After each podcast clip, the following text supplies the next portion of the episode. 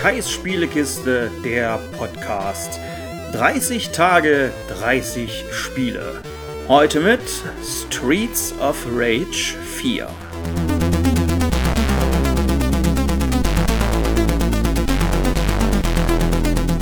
Tja, bei den 30 Tagen sollte sich ja vielleicht auch mal ein Prügelspiel hier mit einreihen.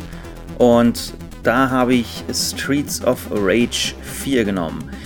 Der Titel ist ja schon ein bisschen älter und der eine oder andere wird jetzt vielleicht denken, Mensch, warum denn nicht Teenage Mutant Ninja Turtles Shredder's Revenge oder vielleicht sogar die Covabanga Collection. Hey, jetzt kommen die Hero Turtles, super starke Hero Turtles. Jeder kennt die Hero Turtles, immer auf der Lauer und immer etwas schlauer. Aber die Turtles-Spiele habe ich damals gar nicht so gerne gespielt, beziehungsweise ich habe sie einfach nicht gehabt oder hatte keine Chance, sie zu spielen. Ähm, könnt ihr nennen, wie ihr wollt.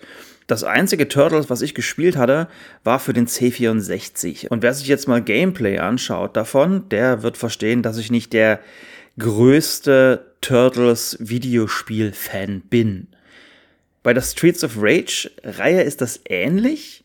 Auch von der bin ich kein Fan, weil ich diese Spiele halt damals nicht gespielt hatte.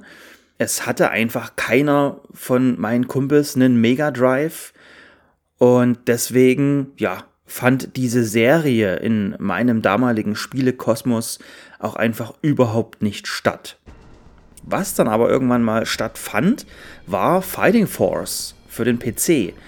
Und ich weiß auch ehrlicherweise gar nicht mehr, wie ich überhaupt an dieses Spiel gekommen bin. Also ich weiß nicht, ob es da irgendwo eine Demo gab oder ob ich einfach ja, durch Zufall an dieses Spiel gekommen bin. Stand im Laden, war P18, sah cool aus, gekauft. Auch möglich. Auf jeden Fall war Fighting Force mein Einstieg in die Streets of Rage Reihe. Denn Fighting Force sollte ja ursprünglich mal Streets of Rage 4 werden. Wurde dann halt nichts draus, hat man das Spiel halt anders genannt. Aber wenn man halt Streets of Rage nachholt, also die Teile 1 bis 3, und wenn man halt jetzt Streets of Rage 4 spielt, dann merkt man ganz, ganz schnell, ja, Fighting Force ist halt ein Streets of Rage, nur eben in 3D. Aber darum soll es ja heute nicht gehen, sondern um das richtige Streets of Rage 4. Und das sieht erstmal wunderschön aus. Es ist nämlich nicht gepixelt, sondern es ist alles handgezeichnet. Es sind handgezeichnete Charaktere, die super schön animiert sind, die sich auch durch wunderschön gezeichnete Hintergründe bewegen. Das Ganze findet auf einer quasi 2D-Ebene statt.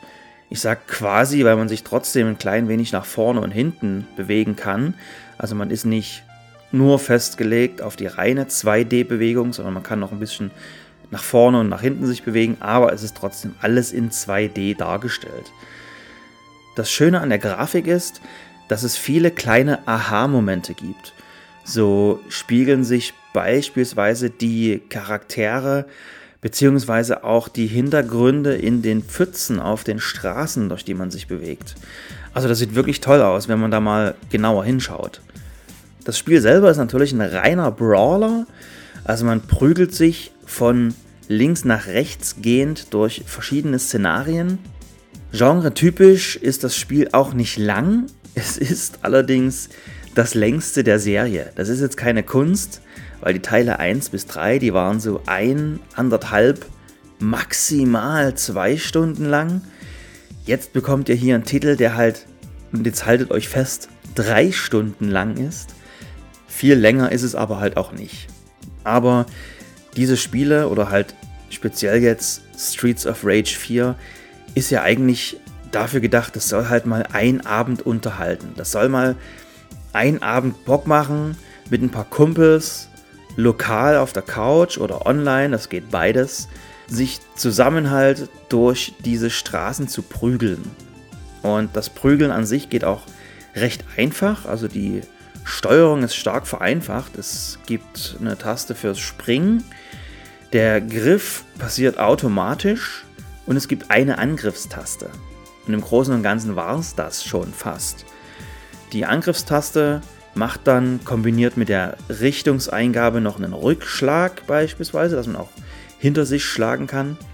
Das kann man auch mit einer Extra-Taste machen, aber die braucht man dafür nicht zwingend. Und hinzu kommt halt noch, dass es eine, einen Spezialangriff gibt. Also je nach Charakter ist der unterschiedlich. Es gibt viel spielbare Charaktere. Und dieser Spezialangriff verbraucht Lebensenergie. Aber nicht komplett, sodass sie dann wirklich weg ist, sondern wenn man angreift, bekommt man diese Lebensenergie zurück.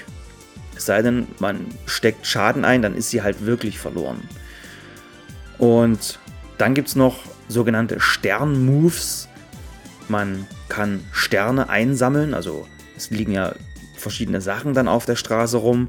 Es liegen Lebensmittel rum, mit denen man sich heilt. Es liegen Waffen rum. Es liegt Geld rum, was halt Punkte gibt. Je mehr Punkte man hat, irgendwann bekommt man ein Leben hinzu. Und dann liegen halt diese Sterne rum. Und mit diesen Sternen kann man die sogenannten Stern-Moves machen. Auch die sind von Charakter zu Charakter unterschiedlich und die räumen aber gleich so einen ganzen Bildschirm frei. Also die äh, haben halt so einen großen Area of Effect Schaden, der auch wirklich stark ist. Also da kann man gut Damage machen und alles, ja, wie eben gesagt, gut um sich herum aufräumen.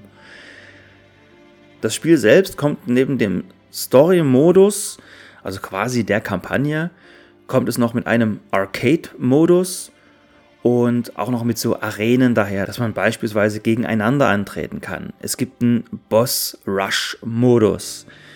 Es gibt natürlich die Möglichkeit zu trainieren.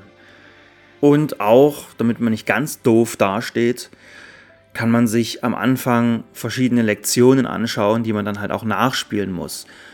Wo einem gezeigt wird, was es denn für Möglichkeiten von Kombos gibt. Also da muss man wirklich sagen, aus dieser einen Angriffstaste zusammen noch mit dieser Sonderschlagtaste macht das Spiel schon wirklich relativ viel.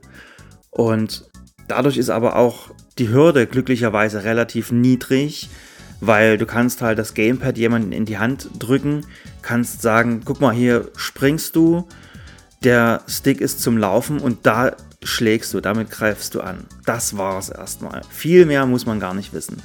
Es gibt beispielsweise keine Möglichkeit zu blocken. Man kann natürlich Angriffe abwehren über bestimmte Aktionen. Beispielsweise, wenn man jemanden greift und dann einen Wurf macht mit demjenigen, dann ist halt dieser Frame oder dieser Wurf, in diesem Moment ist man halt beispielsweise unverwundbar. Also da gibt es verschiedene Möglichkeiten, sich zu verteidigen. Dafür sind dann halt beispielsweise diese Lektionen da. Und das empfehle ich auch jedem, der dieses Spiel spielt oder halt vielleicht auch ein bisschen ernsthafter spielen möchte, als halt nur auf der Couch sitzend mit Kumpels oder Frau oder Freundin. Der sollte definitiv dann sich die Lektion anschauen. Ansonsten gibt es nicht viel zu sagen zu Streets of Rage 4. Ich bedanke mich fürs Zuhören. Macht's gut, bis zur nächsten Folge. Tschüss.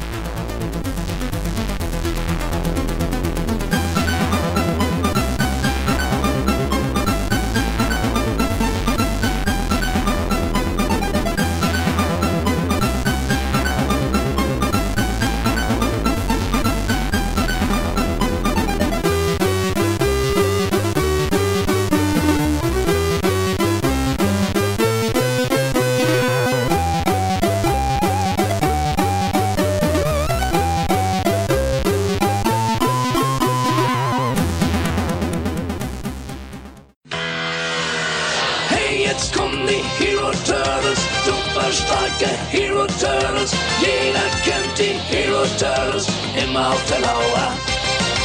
Sie sind echt ein ultra heißes Team. Na Logo, wenn sie gegen Angst und Schrecken ziehen. Ist doch Ehrensache, sieht's für dich mal finster aus. Die Turtle-Jungs holen dich da raus.